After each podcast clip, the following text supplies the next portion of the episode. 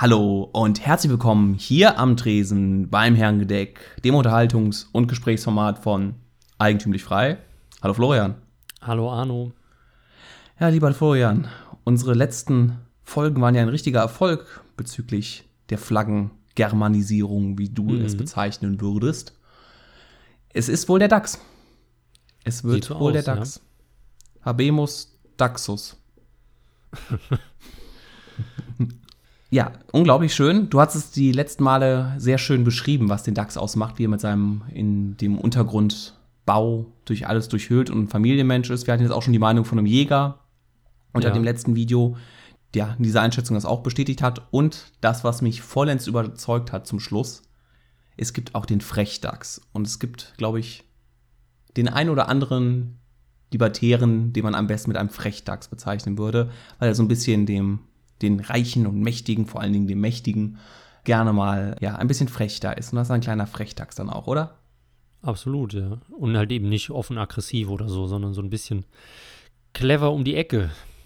Genau. Und Humor ist ja auch eine sehr, sehr wichtige und effektive Waffe. Mhm. Also, ja, wir haben auch sogar einen Zuhörer, der uns da in der Flaggenkonzipiation, in der Flaggenherstellung äh, unterstützt.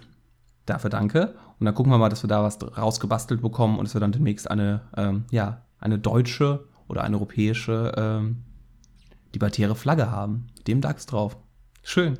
Mhm. Kommt denn auch ein Hakenkreuz drauf? Florian. Na, Du weißt doch selber, wie schwierig das ist. Ja, die Druckereien wollen das nicht, aber kann ja mal fragen. Ähm, Ja, ich, ich, ich muss mich jetzt wieder überlegen, dass 30% die Ironie nicht verstehen, dann wird mir schon wieder schlecht, ne? ja. Oder vielleicht so ein DAX, der so ein, ein Kreuz frisst.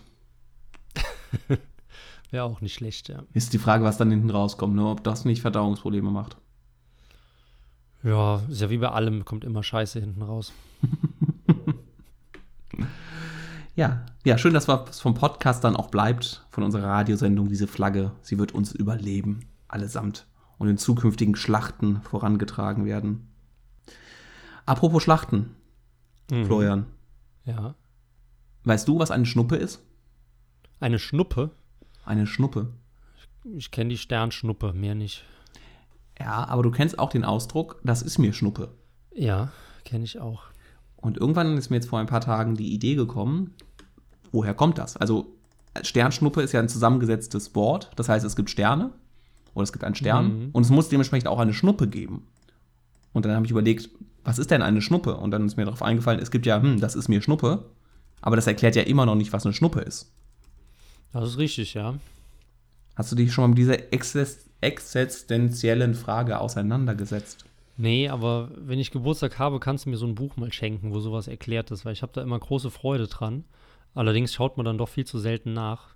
Und ich weiß noch genau, als ich mein tolles Handy mit Internet bekommen habe, jetzt kannst du immer, wenn du solche dummen Ideen hast, kannst du direkt nachschauen, wo die herkommen. Und man macht es aber trotzdem nicht. Deswegen klär uns auf. Ich habe es natürlich getan. Ich habe es dann auch einfach nur gegoogelt. Den äh, Norddeutschen sollte das ein Begriff sein. Es kommt wohl aus dem Norddeutschen. Das ist einfach ein abgebrannter Docht. Mhm. Und der glimmt ja dann so ein bisschen, ne, wenn er gerade kurz vorm Ja. Verglühen ist. Und das dann dementsprechend auch die Sternschnuppe. Eine sehr ja, folgerichtige Assoziation. Und dann, dass mir auch Schnuppe ist, ja, ist halt ein abgebrannter Docht. Ist doch völlig egal. Ja, Passt auf jeden Fall. ja, ja. Das waren meine erhellenden äh, Worte der Woche. Das war dann das, wo du letzte Woche drüber erzählt hast. Wenn du Ja, diese kleinen Gedanken, genau. gedanklich in neue Gefilde bewegst, aber eben nichts mit Albert Einstein zu tun hat. Nein, überhaupt nicht. Aber ich fühle mich jetzt eine große Bildungslücke äh, geschlossen zu haben. Ja. Und ich glaube, mein Thema passt an deines ran, ne? Äh, ich weiß noch nicht genau, was für ein Thema ich mache, aber soll ich jetzt mal loslegen? Ja, würde ich vorschlagen, ne? Ja, ich habe auch überlegt, ob wir uns die, die Redensarten genauer anschauen. Ich wollte ursprünglich die Binsenweisheiten besprechen. Und dann habe ich zuverlässig, wie ich bin, zehn Minuten vor der Aufzeichnung angefangen zu recherchieren ähm, und hatte mir erhofft, dass ich eine Liste mit Binsenweisheiten finde, die wir dann durchgehen können. Ähm, überraschenderweise gibt es keine Liste, wo das, also zumindest habe ich keine gefunden, weil sehr viele Leute was komplett Unterschiedliches darunter sich vorstellen. Oder darunter verstehen. Und was mir auch so aufgefallen ist, ich habe mich dann gefragt, ja, dann überleg dir mal selbst eine Binsenweisheit. Und mir ist halt zum Frecken keine eingefallen. Deswegen vielleicht Frage an dich, weißt du, kennst du eine Binsenweisheit aus dem FF, aus dem Stegreif? Stegreif? Stegreif. Vom, vom Steg gegriffen? Nein, das kommt ja wirklich daher, deswegen habe ich das so dumm betont. Das Ah, ist ja okay. vom, äh, das hat nichts mit Stegreifen zu tun, sondern ein Stegreif ist das Ding, äh, wo man auf dem Pferd drin steht. Also unten an den, oh mein Gott, ich weiß nicht, wie es heißt. An den, äh, nicht Sprossen, sondern, ähm, ja, nicht. und schön, hallo. Und schön, da kommen die Kommentare reingeflattert. Ja. Also wo der Reiter eben drin steht und aus dem Steigbügelhalter. Steg, Steigbügeln, Gott sei Dank. Ja. Ja. Das müssten wir als Deutsche doch wissen, dass das Steigbügel heißt. Ähm, Ja, naja, wir haben so viel in unserem Kopf, dass es schon wieder die wichtigen Dinge rausfallen. Ja, vor allem ist ja wirklich, jeder ist ja der Steigbügelhalter zu allem. Also, Ja. wenn ich heute rechts abbiege, dann bin ich ja der Steigbügelhalter von der NPD.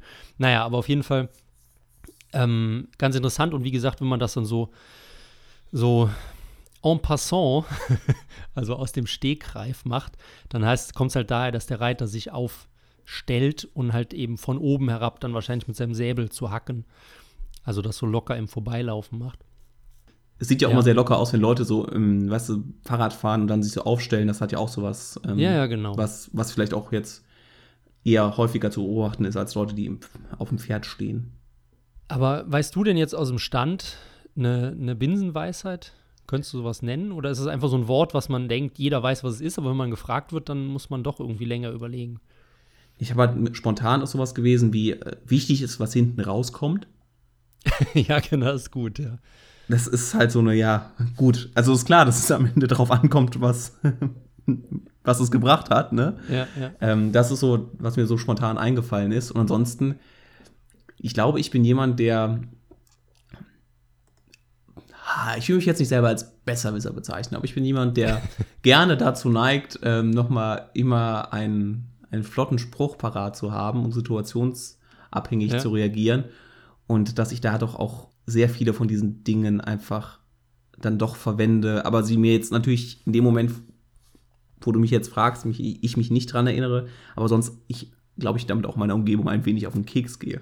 Hm. Das sind die Leute, die bekommen zum Geburtstag ein Buch über Besserwisserei geschenkt und freuen sich nicht nur offen, sondern tatsächlich auch darüber. Und wenn die Gäste dann weg sind, ziehen sich auf die Couch zurück und lesen tatsächlich in dem geschenkten Buch drin. Ja, ja, schweigen wir jetzt einfach mal darüber. Okay, schweigen wir. Was ich gut fand, ist es mir so ein, äh, ist mir als erstes dann eingefallen, Morgenstund hat Gold im Mund. Mhm. Das ist auch, also das sagen, es stirbt doch aus, glaube ich. Generell sterben die Redensarten wahrscheinlich aus, weil auch der, der Bezug irgendwie immer weiter verloren geht. Weil Redensarten sind ja eigentlich immer so eine, so eine transportierte Kultur. Wahrscheinlich wussten dann vor 200, 300 Jahren die Leute, ähm, warum der Hund in der Pfanne verrückt wird oder sowas. Und heute ist halt einfach in Vergessenheit geraten und wahrscheinlich auch so bei den Binsenweisheiten. Ähm, ich finde es aber lustig, dass bei diesem Morgenstund hat Gold im Mund ist schon einiges dran. Weil, also ich bin auch Langschläfer, aber wenn man dann irgendwie mal gezwungen wird, wirklich morgens den Sonnenaufgang mitzubekommen, dann merkt man irgendwie schnell, dass das gar kein so blöder Spruch ist. Ja, der Tag ist auf einmal viel, viel länger einfach, ne? Ja, das auch. Hat mehr Zeit, Kaffee zu trinken. Ja, aber das ist ja fast dann eher schon wieder so, Morgenstund hat Gold im Mund, das ist für mich eher so, ach, wie nennt man das, so Kalender- oder Bauernsprüche. ja, ja, Ähm, genau. Sowas. Und so Binsenweisheiten ist halt wirklich so irgendwas, was total eigentlich klug klingt, aber im Endeffekt, ja, wo nichts ja, wo nichts Wichtiges hinter ist und was du immer so sagen kannst, ja, sowas wie, ne, wichtig ist, was hinten rauskommt und hil hilft keinem. Ja, aber man macht die Leute aggressiv. Ja, aber man hat seinen Senf dazugegeben. Das ist auch Ja. die Frage, woher das kommt, dass man sagt, seinen Senf dazugegeben. Das wird ja nicht sind aus so der viele Bockwurst. Sachen, man, man, man kommt da nicht mit dem Recherchieren hinterher eigentlich. Es müsst, vielleicht gibt es ein schönes Buch, würde mich, würde ich mich sehr über Empfehlungen freuen. So ein 2000 Seiter deutsche Redensarten, schön erklärt, wo das herkommt, finde ich unfassbar spannend. Ähm, ich kann aber zumindest, weil ich habe ja, wie gesagt, ich bin ja gescheitert bei der Binsenweisheit-Suche oder bei, den, bei der Listensuche, ähm, erklären, wo die Binsenweisheit herkommt. Und ähm, das kommt tatsächlich daher, zumindest eine der offiziellen Begründungen, weil die Binsen oft glatt, gerade und gleichförmig wachsen und keine Knoten haben. Also, dass man zum einen halt die, diese logischen, einfachen Dinge dann nochmal erwähnt und die andere Begründung ist halt über die lateinische Redewendung, die heißt Knoten an der Binse suchen. Also, dass man sich unnötige Mühe macht, irgendwas zu erklären, was halt eigentlich gerade ist. Also scheint, wie gesagt, eine sehr alte Formulierung zu sein. Ja, und was man dann vielleicht auch nichts hat, wo man sich dran festhalten kann. Ne? Also, ja, ich ja. weiß nicht, wie gut man sich an der Binse festhalten kann, an und an für sich. Ich weiß nicht, wie tief die verwurzelt sind. Ähm, mhm. aber das ist halt, wenn du halt so eine Binsenweisheit hast, die helfen dir nicht weiter. Ne? Und genauso hilft dir dann so eine Binse, wenn sie irgendwie da ist, auch nicht weiter. Ja, ja.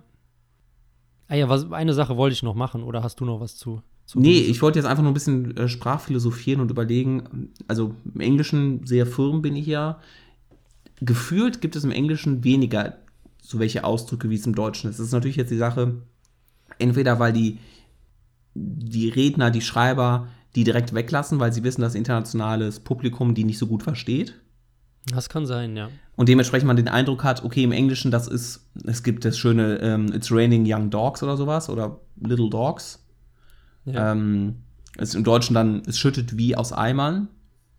Das hm, zu übersetzen. Cats and Dogs kenne ich aber nicht. Oder vielleicht ist es Cats Dogs? Ah, siehst du, ja, soll sich irgendjemand, der sich dann vom Beflissen fühlt, das in die Kommentare ja, schreiben. Du hast ja erklärt, dass die Engländer es nicht verwenden, von daher seid ihr ja verziehen. ähm, und das ist halt die Frage, ist deshalb mein, meine Vorstellung zum Englischen falsch, weil die Engländer es schon direkt wissen, dass, dass der, der gemeine Ausländer nicht versteht, der Nicht-Engländer. Ja. Oder ist tatsächlich die deutsche Sprache einfach eine sehr äh, bildhafte und eine sehr auf Vergleiche aufbauende Sprache. Das wäre mal ganz interessant, vielleicht auch im Französischen das zu wissen äh, und dergleichen. Mhm. Mehr als recht, wie es im asiatischen Raum ist oder im arabischen oder im, wo auch immer im Raum. Ja. Auf jeden Fall, so Vergleiche sind echt toll, aber wie gesagt, du, wir haben ja das gleiche Problem. Also du kannst ja zumindest einigermaßen Englisch, ich kann es mittel. Also du kannst es besser als ich, das meine ich damit. Ähm, und Französisch scheitert es halt auch, aber selbst da sind halt einige Wörter schon interessant, wenn man sich so die Sprachfamilie ein bisschen anschaut. Ähm, meine Mitbewohner hat mich letztens gemeint, da war ich wieder gleichzeitig irgendwie zwei, drei verschiedene Sachen am Machen. Also sehr, einen sehr vielfältigen Tagesablauf, könnte man das so nennen. Und äh, dann sagte sie zu mir, du bist aber ein Lebenskünstler. Und da habe ich mich umgedreht und habe gesagt, Lebens, Lebenskünstler landen immer unter der Brücke. Nee, so, so, war das ja gar nicht gemeint. Ich meine halt, dass du alles so ein bisschen kannst und so. Also ja, stimmt, aber Lebenskünstler ist halt dann wirklich ein unpräzises Wort. Und was viel besser ist, kennst du den Hansdampf in allen Gassen? Dem englischen Jack of all trades. Ja, genau. Gleich. Und das ist nämlich das Beispiel. Dann habe ich gedacht, sowas Geiles wie Hansdampf in allen Gassen, das kann es niemals im Englischen geben. Und dann habe ich mir den Wikipedia-Artikel angeschaut, zack, direkt Übersetzung Jack of all trades. Was nicht heißt, dass bei den anderen Sachen die englische Sprache meiner Meinung nach ein bisschen schwächer ist. Das ist halt auch immer so ein bisschen gesagt. Ich bin ja froh, dass ich dem Deutschen einigermaßen mächtig bin und da ähm, viele Feinheiten verstehe. Mhm. Man müsste wirklich ja, sich mit der Sprache intensiv auseinandergesetzt zu haben, um nicht umsonst wird irgendwie Shakespeare auch von vielen Germanisten immer noch gesagt, dass er so gut geschrieben hat oder französische Autoren, von denen ich noch nicht mal Namen kenne oder irgendwas Osteuropäisches. Es ist halt immer so schwer, das ja. zu sagen, wenn man nur wirklich die eine Sprache kann, äh, zu sagen, dass es das ist. Ich, ich würde sagen, Deutsch ist eine schöne Sprache. Es gibt hässlichere und vielleicht schöner klingendere, aber es gibt, ja, ich, ich bin froh, dass ich mit dem Deutschen als Muttersprache aufgewachsen bin und dass es da nicht, dass ich da nicht irgendwie denke, ah, wär's doch mal Norwegisch oder Dänisch vielmehr hab das, gewesen. Ich habe das Gefühl, dass deine Deutschtümelei langsam Überhand nimmt. Jetzt haben wir eine Flagge bekommen und jetzt freust du dich tierisch über deine eigene Sprache. Ja, äh, Gott, ja. da ähm, verschiebt sich was. Ich, ich gehe demnächst einmal zum Arzt oder zur Grünen Jugend. Ich habe eine spannende Sache mal gelesen, vielleicht vielleicht wissen ja da auch manche Hörer mehr drüber. Soweit ich weiß, gibt es aber keine richtigen Studien über die Erziehung von zweisprachigen, also kind, Kindererziehung im Zweisprachigen. Ähm, da war nämlich Jahre, Jahrzehnte lang hieß es, dass die Zweisprachigkeit förderlich für die Entwicklung ist, weil halt die, dieses Sprachzentrum anders trainiert wird, weil das Hirn anders trainiert wird, weil Kinder sehr früh herausgefordert werden. Und in den letzten Jahren habe ich jetzt schon ein paar Mal so zart gehört, dass viele Leute sagen, das ist tatsächlich eher ein Nachteil, weil diese Leute, die zweisprachig aufwachsen, eine Sprache nie richtig beherrschen werden. Ja, es kommt halt drauf an, ne? Also auch da ist wieder von Kind zu Kind unterschiedlich. Es gibt ja eine Sprachgenies, oder Leute, die sehr sprachaffin sind und damit überhaupt keine Probleme haben.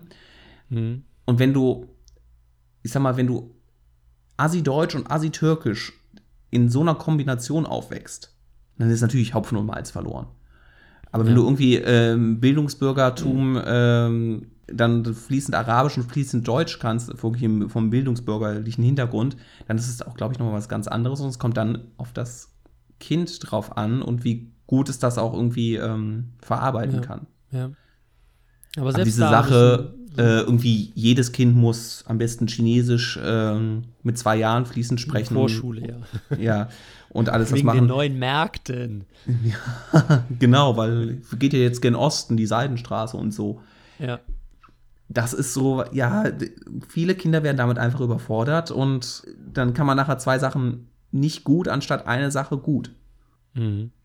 Ja, also ist halt, ich glaube, dann muss man auch nochmal trennen zwischen jetzt wirklich der schulischen Erziehung in mehreren Sprachen, wie man es ja in der Schule normal genießt, und halt eben, wenn ein Elternteil die eine Sprache spricht, ein Elternteil die andere.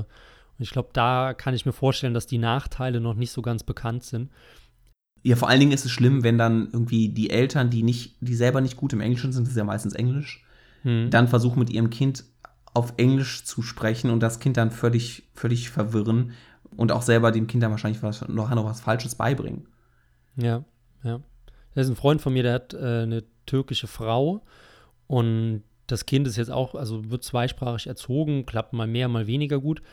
Und er hat mir aber erzählt zum Beispiel, dass, ach, wie waren das? Ich glaube, emotionale Sachen spricht der Junge immer auf Türkisch, weil es die Muttersprache ist. Und wenn er irgendwas beschreibt oder Sachen erzählt, dann spricht das Deutsche. Das fand ich cool. Also, das ist nicht, oh, da war der erste Euro. Oh mein Gott, habe ich ernsthaft cool gesagt. Ist das peinlich. Ja, es war die dritte Klasse Englischunterricht, war schuld. Aber fand ich eben interessant, dass jetzt nicht irgendwie so, ähm, also dass, dass praktisch das Gehirn sich Situationen heraussucht, wo es dann besser die eine Sprache verwendet und wo es besser die andere verwendet. Also jetzt nicht so typisch, wie das halt mit dem deutschen Vater Deutsch gesprochen wird, mit der türkischen Mutter Türkisch, sondern dass da auch noch kleine, ja, kleine Trennlinien irgendwie verlaufen. Ja, und es gibt ja auch viele dann äh, Sprachtheoretiker, die dann auch die These vertreten und sagen, die Sprache bestimmt das Denken. Ähm, Ja. Was ja auch ohne Sprache ist wahrscheinlich ein Denken, ein komplexes Denken zumindest nicht möglich. Und Mhm. wo dann auch gesagt wird, ist es vielleicht auch, dass der Deutsche eher im Ingenieurtum ist, auch mit der Sprache zu tun, weil es mit der, weil die Sprache sehr, sehr präzise ist und dafür der Franzose vielleicht eher musischen ist oder dergleichen mehr oder was für Vorurteile man über die jeweiligen Länder hat. Ja. Dass da die Sprache dann das, vor allen Dingen das komplexe Denken dann auch ja, sehr, sehr stark bestimmen. Ich habe äh, vor, vor ein paar Monaten, aber ich will jetzt auch nichts Falsches sagen, ich glaube, es war Portugiesisch, habe ich ein YouTube-Video geguckt mit Untertiteln. Und der Mann hat halt Portugiesisch geredet. Und er hat halt gefühlt irgendwie 20 Sekunden geredet. Und unten drunter stand dann ein Satz. also kann doch nicht wahr sein, dass der jetzt nur das die ganze Zeit gesagt hat. Das ist aber dann so weitergegangen. Also ich will jetzt nicht den Portugiesen zu nahe treten. Ich glaube, es war Portugiesisch, aber das hat sich echt nach einer, nach einer schwachen Leistung angehört. Also so viel Luftbewegung, dafür irgendwie einen Haupt- und einen Nebensatz. Hm. Ja, mich hat es beim Spanischlernen auf jeden Fall immer gestresst, in was für einer Sprachgeschwindigkeit das Spanische, erst recht die südamerikanischen äh, Akzente dann gesprochen werden. Und dass es ja auch zur Mentalität dem, dem entgegenspricht. Also, dass der, der Spanier als Südeuropäer dann eher dann das Siesta macht und ähm, ja, als nicht so produktiv wahrgenommen wird wie der, Europä wie, der, wie der Europäer, wie der Deutsche. Aber trotzdem die Sprache in einem Staccato dahergeht und an einer Art und Weise, dass es für jemanden, der diese Sprache lernen will, sehr, sehr schwer macht. Ja, würde ich sagen, schneller reden, längere Pause, oder? Das Motto für, die, für diese Sendung. Ja. Ja, sehr schön. Ja, hast du sonst noch was, eine Binsenweisheit Nein. für uns zum Schluss? Ich beende die Binsenweisheiten mit dem Sprachausflug und freue mich auf dein Thema. Halt dich fest. Ja. Ich wollte mit dir über Denkmalschutz sprechen. Oh, das ist spannend. Ja, ich weiß noch, da waren wir in, in Fulda, nee, nicht in Fulda, in, in Weimar Weimar, ja. beim Hayek Juniorenkreis. Und da war auch, ähm, ich glaube, ja, jetzt muss mir, da, wer war, wer war dabei? Da hatten Danubio. Wir uns, ja, genau. Der alte Kunstfreund. Genau. Und da hatten wir uns darüber unterhalten, dass der Denkmalschutz, also gerade Weimar, das bietet sich ja einem an, das ist ja eine wunderschöne Stadt. Mhm. Dass gerade der Denkmalschutz, äh, dass er da mit dem, mit dem ähm, kapitalistischen, libertären System seine Probleme hat, weil er halt sagt, dass dadurch sehr viele schöne alte Gebäude kaputt gehen durch, ähm, weil sie halt zu teuer sind zu renovieren und dann werden halt da irgendwelche Bürokomplexe hingestellt. Ja. Und daran musste ich jetzt irgendwann die Tage nochmal denken, wie ich ein bisschen durch Köln gelaufen bin und da eine sehr schöne Gegend gekommen bin. Und ja, zu überlegen, was das ist. Also erstmal sagte der Libertäre, der Gedanke, Denkmalschutz ist normativ vielleicht nicht verkehrt, ist richtig, aber vor allen Dingen, wenn der Staat es durchsetzt, ein Riesenproblem, weil dann auf einmal Auflagen kommen, es wird verteuert, und es ist halt auch, dir wird mit deinem Eigentum vorgeschrieben, was, was getan werden soll oder was du nicht, was du nicht tun darfst. Du darfst nicht die Fenster rausreißen, ja. du darfst nicht äh, Fassaden verändern, du darfst noch nicht mal das Klingelschild teilweise abnehmen. Das sind ja wirklich harte Maßnahmen und dementsprechend verfallen ja auch viele äh, denkmalgeschützte Gebäude, weil halt einfach die Renovierung auch zu viel ist. Ja, ist richtig. Und auf der anderen Seite, und die Idee ist mir dann neu gekommen, davon war ich mal wieder so ein bisschen begeistert von dem Gedanke, wir leben ja momentan in einer Zeit, in der, also der Markt existiert ja ähnlich, es ist ja alles kaputt gemacht worden von, von unserem äh, Geld aus dem Nichts. Und dass da alles verzerrt ist. Und ob nicht diese harten Denkmal, Denkmalvorschriften, die wir heutzutage haben, ein Stück weit diesen Bau, und du musst gleich sagen, ob das Wort in Ordnung ist oder nicht, aber diesen Bauboom, den wir erleben, mhm. ob der nicht durch Denkmalschutz ein Stück weit, also eine, Sta eine schlechte staatliche ähm, Intervention wird durch eine andere, eigentlich auch schlechte Intervention in der Kombination können daraus in manchen Teilen was Gutes entstehen. Verstehst du meinen also, Gedanken? Als erstes würde ich sagen, das Wort ist in Ordnung, weil Danke. mir jetzt auch nichts Besseres eingefallen ist. Ähm, man könnte natürlich Bauhype sagen, aber es wäre noch dämlicher. Ähm, also, wie, wie verstehe ich dich jetzt richtig? Du sagst, dass Denkmalschutz verhindert den, Mass den massiven Bauboom aufgrund von zu viel Geld, oder? Nee, dass es dadurch ist, dass, es, dass, dass man manche Dinge nicht abreißen darf, sondern renovieren muss. Ah, okay. Ja. Und dadurch, also ne, beides an sich, das billige Geld ja, ja. und die, äh, der Denkmalschutz sind eigentlich Sachen, wo man mit seinem Eigentum, ne, beim einen wird das Geld kaputt gemacht, beim anderen wird dir vorgeschrieben, was du mit deinem Eigentum machst. Beides ist eigentlich abzulehnen aus, aus libertärer Sicht. Also ich schreib, sag's mal plakativ, dass das Geld so billig ist, ähm, dass man eigentlich den Eiffelturm abreißen würde, um neue Wohnungen zu bauen. Ja. Aber das halt nicht darf, weil der Eiffelturm eben unter Denkmalschutz steht. Genau. Wobei das ja, ja. ein Kulturgut ist, das vielleicht mal was anderes, aber du irgendwelche Häuserzeilen hast oder sowas. Hm. Ja, klar. Ja, klingt plausibel, aber ist halt, wie gesagt, ein, ein abgeleitetes Problem von Problem. Ähm, wir haben uns aber auch, auch irgendwann schon mal drüber unterhalten, inwiefern man zum Beispiel auch Deregulierungen des Staates ähm, ermöglichen soll, weil das ja auch ein staatlicher Eingriff ist. Das mhm. geht ja auch so ein bisschen in die Richtung. Also gibt es Situationen, wo es, wo es besser wäre, dass der Staat handelt. Natürlich im, Ide im libertären Idealbild gibt es die Situation nicht, weil es ja keinen Staat gibt und weil er dementsprechend auch im ersten Schritt es schon nicht versauen konnte. Aber ich meine, in der Realpolitik ist es ja gang und gäbe, dass selbst wenn mal diese seltsame Situation entsteht, dass eine tatsächlich liberale Partei an die Macht kommt, was ja schon selten genug der Fall ist, dass die ja dann auch Staatsmaßnahmen durchziehen und oder auch, auch politisch harte Maßnahmen sogar durchziehen, um halt die Sache wieder zu entregulieren. Von daher ist wahrscheinlich die Trennlinie wieder moralisch und pragmatisch, oder?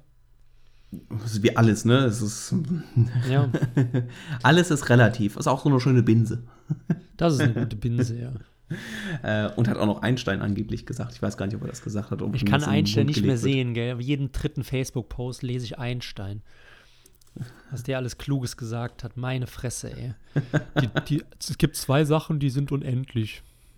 Das die Dummheit und, und, die Dummheit der Menschen. Ja. Aber bei einem bin ich mir nicht sicher. ja, genau. mm, nee, äh, ganz, ganz tiefer Scheiß, der da ja. gemacht wird. Ja, was soll ich zum Denkmalschutz sagen? Und das andere, was ja dann ist, zum Denkmalschutz, das andere ist ja, was momentan, also nicht nur, dass alte Gebäude abgerissen werden und nicht, nicht renoviert werden, wenn es den Denkmalschutz nicht geben würde. Es ist ja auch so, dass viele von den neuen Gebäuden, die entstehen, auch eine Hässlichkeit haben. Mhm. Und was ja erstaunlich ist, das ist ja auch Leute, die, die eigentlich nicht, die sich nicht viel damit beschäftigen, mit irgendwelchen politischen Sachen oder dergleichen, dass die aber trotz, also es gibt ja fast niemanden, der sagt, neue Gebäude sehen schön aus. Diese Glaspaläste. Ja, wirklich nicht. Und, und das lustigerweise sind ja genau sogar die Leute, die sagen, ähm, Schönheit ist subjektiv, selbst die sagen, dass die moderne Architektur einfach zum Kotzen ist. Ja, und das wäre, glaube ich, eine eigene Sendung zu gucken, warum, also warum gibt es diesen, diesen diesen Hässlichkeitstrieb in der modernen Architektur, um Schawarewitsch mhm. da äh, Zweck zu entfremden. Aber wenn wir das betrachten, also das Schlimme, mir kommt jetzt gerade in den Kopf, die ganzen, weißt du, Notre Dame ist ja abgebrannt vor einem Jahr, ist das ungefähr her? Ja. Und da gab es ja. ja. auch dann diesen Wettbewerb, wie man den aufbauen, wieder aufbauen soll, diesen äh, mhm. Ausschreibung. Und da hat ja jemand tatsächlich einen Pool vorgeschlagen, auf die Kirche zu stellen oder eine Glaskuppel zu machen und dergleichen. Ja, ja so, so integriert. Ja. ja, also wirklich alles oder nicht, aber 99 Prozent, so ist eine Übertreibung, an modernen Gebäuden ist so nicht schön. Und das ist dann da der Denkmalschutz eigentlich was, ja, was man da sagen kann, natürlich ist das ein Unrecht, was da passiert, aber es ist was, was trotzdem ganz viel bewahrt. Oder das, das andere Gegenbeispiel ja. ist, das hatte ich auch, ähm, ich weiß gar nicht, aber Weimar ist da ein gutes Beispiel für. Ich weiß nicht, ob ich das beim Danubio angewendet habe. Weimar ist ja deshalb so schön, weil dort der Sozialismus geherrscht hat. Hm. Der Sozi Im Sozialismus war kein Geld da, die alten äh, Kriegsruinen ähm, abzureißen oder die, die baufälligen alten Gebäude abzureißen und neue zu bauen. Nur die Plattenbauten haben sie hier und da gemacht, aber die Innenstädte haben sie ja größtenteils ähm, verfallen lassen und ab, ja. abgewohnt, bis es nichts mehr ging. Also die Bilder aus den 90er Jahren, die ähneln ja dem Kosovo so ein bisschen, nur halt ist die Grundarchitektur schöner. Und ja, weil es den Sozialismus 40 Jahre lang drüben gab, hatte jetzt der Kapitalismus mit dem notwendigen Geld, und natürlich ist dieses Geld Fiat-Geld, da sind wir uns einig, aber die Möglichkeit überhaupt, diese Bausubstanz wieder aufzubauen. Wäre das mhm. in der BAD gewesen, äh, würde es wahrscheinlich, wäre wahrscheinlich davon 80% schon abgerissen worden in den 50er und 60er Jahren. Komm, komm, wir bauen neu, wir haben das Geld ja. Ja, ja, wie ja sehr häufig geschehen ist in vielen Städten. Ja. Ähm, ich, also ich glaube, es gibt zwei Perspektiven. Es gibt eine metaphysische Perspektive, warum moderne Architektur so hässlich ist. Die würde aber Sendungen füllen, das können wir vielleicht irgendwann mal anders machen. Ich glaube aber, prägnanter ist tatsächlich die praktische Begründung. Das heißt, wer bestimmt die Aufträge? Wer studiert Architektur? Wer unterrichtet Architektur an welchen Hochschulen, nach welchen künstlerischen Maximen? Wer vergibt die Preise? Wer macht die Ausschreibung? Das sind alles Sachen, die im Endeffekt dann bestimmen, was die beste Wahl ist. Und nichts davon sind irgendwie objektive Schönheitskriterien, sondern das sind ja Leute, die darüber bestimmen, die sind ja politisch schon, also sagen wir mal, im bösesten Sinne manipuliert oder im passivsten Sinne einfach kaputt im Kopf.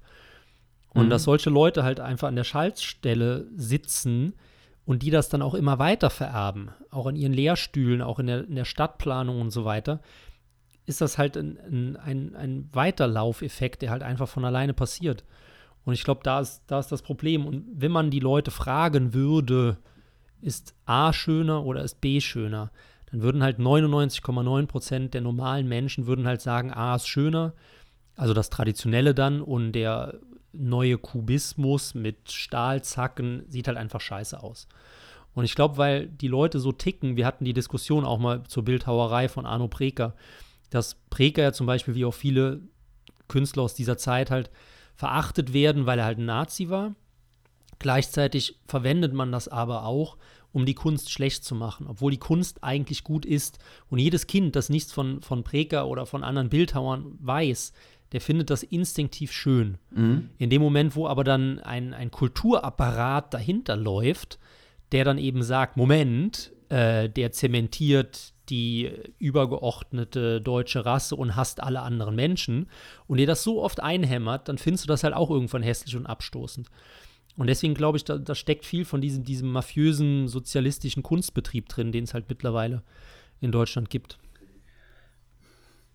Das würde ich bei großen Bauten würde ich dir dazu, also dir zustimmen, bei gerade ne, irgendwelchen repräsentativen Bauten und großen Bürokomplexen. Ja. Aber ich würde sogar sagen, das ist, also warum sehen dann auch so viele Neubauten so schrecklich aus? Also jeder, jeder Mieter oder ne, jede Mieterin freut sich über Altbau, ein Großteil von, von den Leuten. Ne? Gerade ja. wenn, wenn die Energiekosten nicht unbedingt so wichtig sind. Äh, aber hoher De hohe Decke, Stuck. Oh, so. Ja. Ne? Der, der feuchte Traum ähm, jeder jungen Dame. Aber wenn man sich dann die Neubauten ankommt, die privat finanziert werden, wo die, wo die Familie lange verarbeiten muss, sich lange verschulden muss, um mhm. die, sich den Traum zu finanzieren, auch da findest du ja keine Entwicklung mehr zu diesem, diesem klassischen, sondern ganz viele, auch ganz viele nicht schöne ja. ein, äh, ein- und zwei Familienhäuser. Natürlich kannst du sagen, das hat auch immer Kostengründen, dass, dass man das macht. Aber man muss ja trotzdem nicht das Schlimmste der Schlimmsten bauen. Und es gibt fast mehr Bausinn, als wo man dir, wenn ich heutzutage durch eine Neubausiedlung gehe, da ist, finde ich, sehr, sehr wenig dabei, wo ich denke, ach, das ist ein schöner Neubau. Ja, das sind ja schon Orwellsche Zustände dann, wenn man da durchläuft. Da laufen wir auch jedes Mal den Buckel runter. Wenn da irgendwie 50 neue Häuser und alle sehen gleich aus und wahrscheinlich haben die Leute das gleiche Klo wie ihr Nachbar. Naja, aber also ich glaube, die Kostengründe unterschätzt du. Ich glaube, die Kostengründe spielen ganz massiv mit rein. Mhm. Nicht nur jetzt von der Bausubstanz, weil man jetzt einfach kein, kein Bauernhaus aus Sandstein mehr hochziehen kann, ohne sich, keine Ahnung, eine Million hinzuplättern oder so. Ähm, auf der anderen Seite, die Leute haben ja soweit ich dann weiß, in solchen Siedlungen keinen Architekten. Weil das sind ja dann Stangenhäuser. Du gehst ja dann dahin, holst dir halt dein Grundstück und dein Haus und kannst dann zwischen Typus A, B, C, D entscheiden oder so, die halt angeboten werden. Und ich glaube auch nicht, dass es überhaupt bautechnisch erlaubt wäre, in so eine Siedlung so ein abweichendes Haus reinzustellen. Dann wären wir wieder bei der Politik, aber das ist jetzt Mutmaßung, da müssten dann auch Leute was dazu sagen, die mehr Ahnung haben. Ja, es gibt ja Bebauungspläne und dergleichen und es soll irgendwie auch, ne, Giebel sollen gleich sein, äh, die Dach, äh, sollen gleich sein, sogar teilweise bis, bis zur Farbe der Dachpfannen. Und wo der Schornstein steht, da gibt es genug äh, kommunale Sachen. Ja, es ist ja, mir ja. vollkommen klar. Aber dass man nicht an, auch in so Kleinigkeiten, dass man das irgendwie nicht, nicht merkt, sondern dass da eher, eher die Tendenz ist, dass, dass ich mir denke, da ist, wird mehr privat Hässlichkeit gebaut als privat schön. Und das ist für mich so ein Zeichen, mhm. wenn selbst Leute, die ihr eigenes Geld ausgeben und alles, was du gesagt hast, ist wahrscheinlich richtig. Aber trotzdem kannst du es ja an Kleinigkeiten das versuchen, das irgendwie zu machen. Aber anscheinend ähm, ist es so ganz tief drin. Oh, es ist halt die große Verschwörung der Architekten, die alles da mit der ja. neuen Weltordnung und George Soros und Bill Gates hinterstecken und da sich alle verbündet haben. Auch eine plausible also Theorie. Ich, ich finde die gar nicht so unplausibel, jetzt abgesehen von Soros und der Weltordnung. Aber wenn man dann zum Beispiel sieht, ich kenne dann auch ein paar Familien, die wohnen, wohnen sagen wir mal, in diesen Neubauten, ne? Mhm. Und die sind alle guter Mittelstand, denen geht's gut, die sind glücklich, die sind gesund, die haben vielleicht auch sogar ja, ein einigermaßen gesundes Verständnis zur Schönheit der Dinge. Ähm, und dann geht die Frau aber einkaufen, um die, das Haus einzurichten. Und dann geht die natürlich zu Ikea oder der Alternative, die aber genauso ist wie Ikea, nur doppelt so teuer. Gibt es ja auch dann Dutzende von. Und was es da zu kaufen gibt, das, das ist ja wieder genau das Antitraditionelle. Das ist ja das mit den glatten, stahlgewetzten Kanten, mit der einfachen Pflanze, die hochwächst, die leicht zu pflegen ist. Von daher glaube ich schon, dass es, also es ist eine, eine, gesellschaftliche Einstellung, die so tief in den Leuten drin ist, um da halt auszubrechen. Dann, also ich kann ja auch jetzt nicht in so einem Haus leben und sagen, ich kaufe mir jetzt eine 2000 Jahre alte Terrakotta-Vase. So, die, die, wie sieht das denn aus? Ne? Dann, das ist dann halt so ein Rattenschwanz, der da hinten dran hängt. Und dann brauche ich halt eben irgendwie das, das alte Bauernhaus im Grünen, dass halt diese Vase auch dazu passt. Und wenn ich halt eben in dem kubistischen Neubau wohne, dann kaufe ich halt den passenden Rest und auf einmal sieht es halt aus wieder wie bei einer IKEA-Ausstellung. Ja, es ist alles, ja. es ist alles sinnlos. Aber einigen wir uns auf George Soros und dann. Ja, es ist am einfachsten, ne? Also ähm, ist auch, glaube ich, eine, eine, neue Verschwörungstheorie. Die gibt es so noch ja. nicht. Noch nie gehört. Noch nie gehört. Also zumindest mit Architekten noch nicht. Aber eine Empfehlung noch, weil wir eigentlich schon wieder über der Zeit sind. Roger Scruton, der bekannteste und vielleicht sogar berühmteste Konservative der Neuzeit, hat ein tolles Buch geschrieben über die Schönheit. Ähm, der ist, Scruton ist jetzt Anfang dieses Jahres verstorben, aber das Buch lohnt sich auf jeden Fall. Hast du noch den Titel oder sollen die Leute das selber? Äh, Ich glaube, das heißt tatsächlich nur Schönheit. Also die deutschen Übersetzer haben sich wieder so einen dämlichen Scheiß da, also dazu gedichtet. Ähm, Ja, weil Deutsch so eine Kunde. bildliche Sprache ist. Schönheit eine Ästhetik ist der Zusatz. Ah ja, damit der, ähm, der Bildungsbürger auch weiß, was Schönheit bedeutet, ne? genau, muss doch irgendwie das tolle, kluge Wort dazu. Ah, Sehr schön. Ja, wieder mal eine, eine schöne Sendung, wie ich finde. Und ähm, in dem Sinne, magst du uns verabschieden? Ja, liebe Herren und Damen, richten Sie Ihr Eigenheim schön ein und vor allem erwerben Sie Eigenheim, wenn es irgendwie möglich ist. Aber be- bis das soweit ist, bitte teilen, gefällt mir und abonnieren und dann verbleiben wir mit besten Grüßen. Halten Sie über die neue libertäre Flagge auf dem Laufenden und verabschieden uns bis nächste Woche.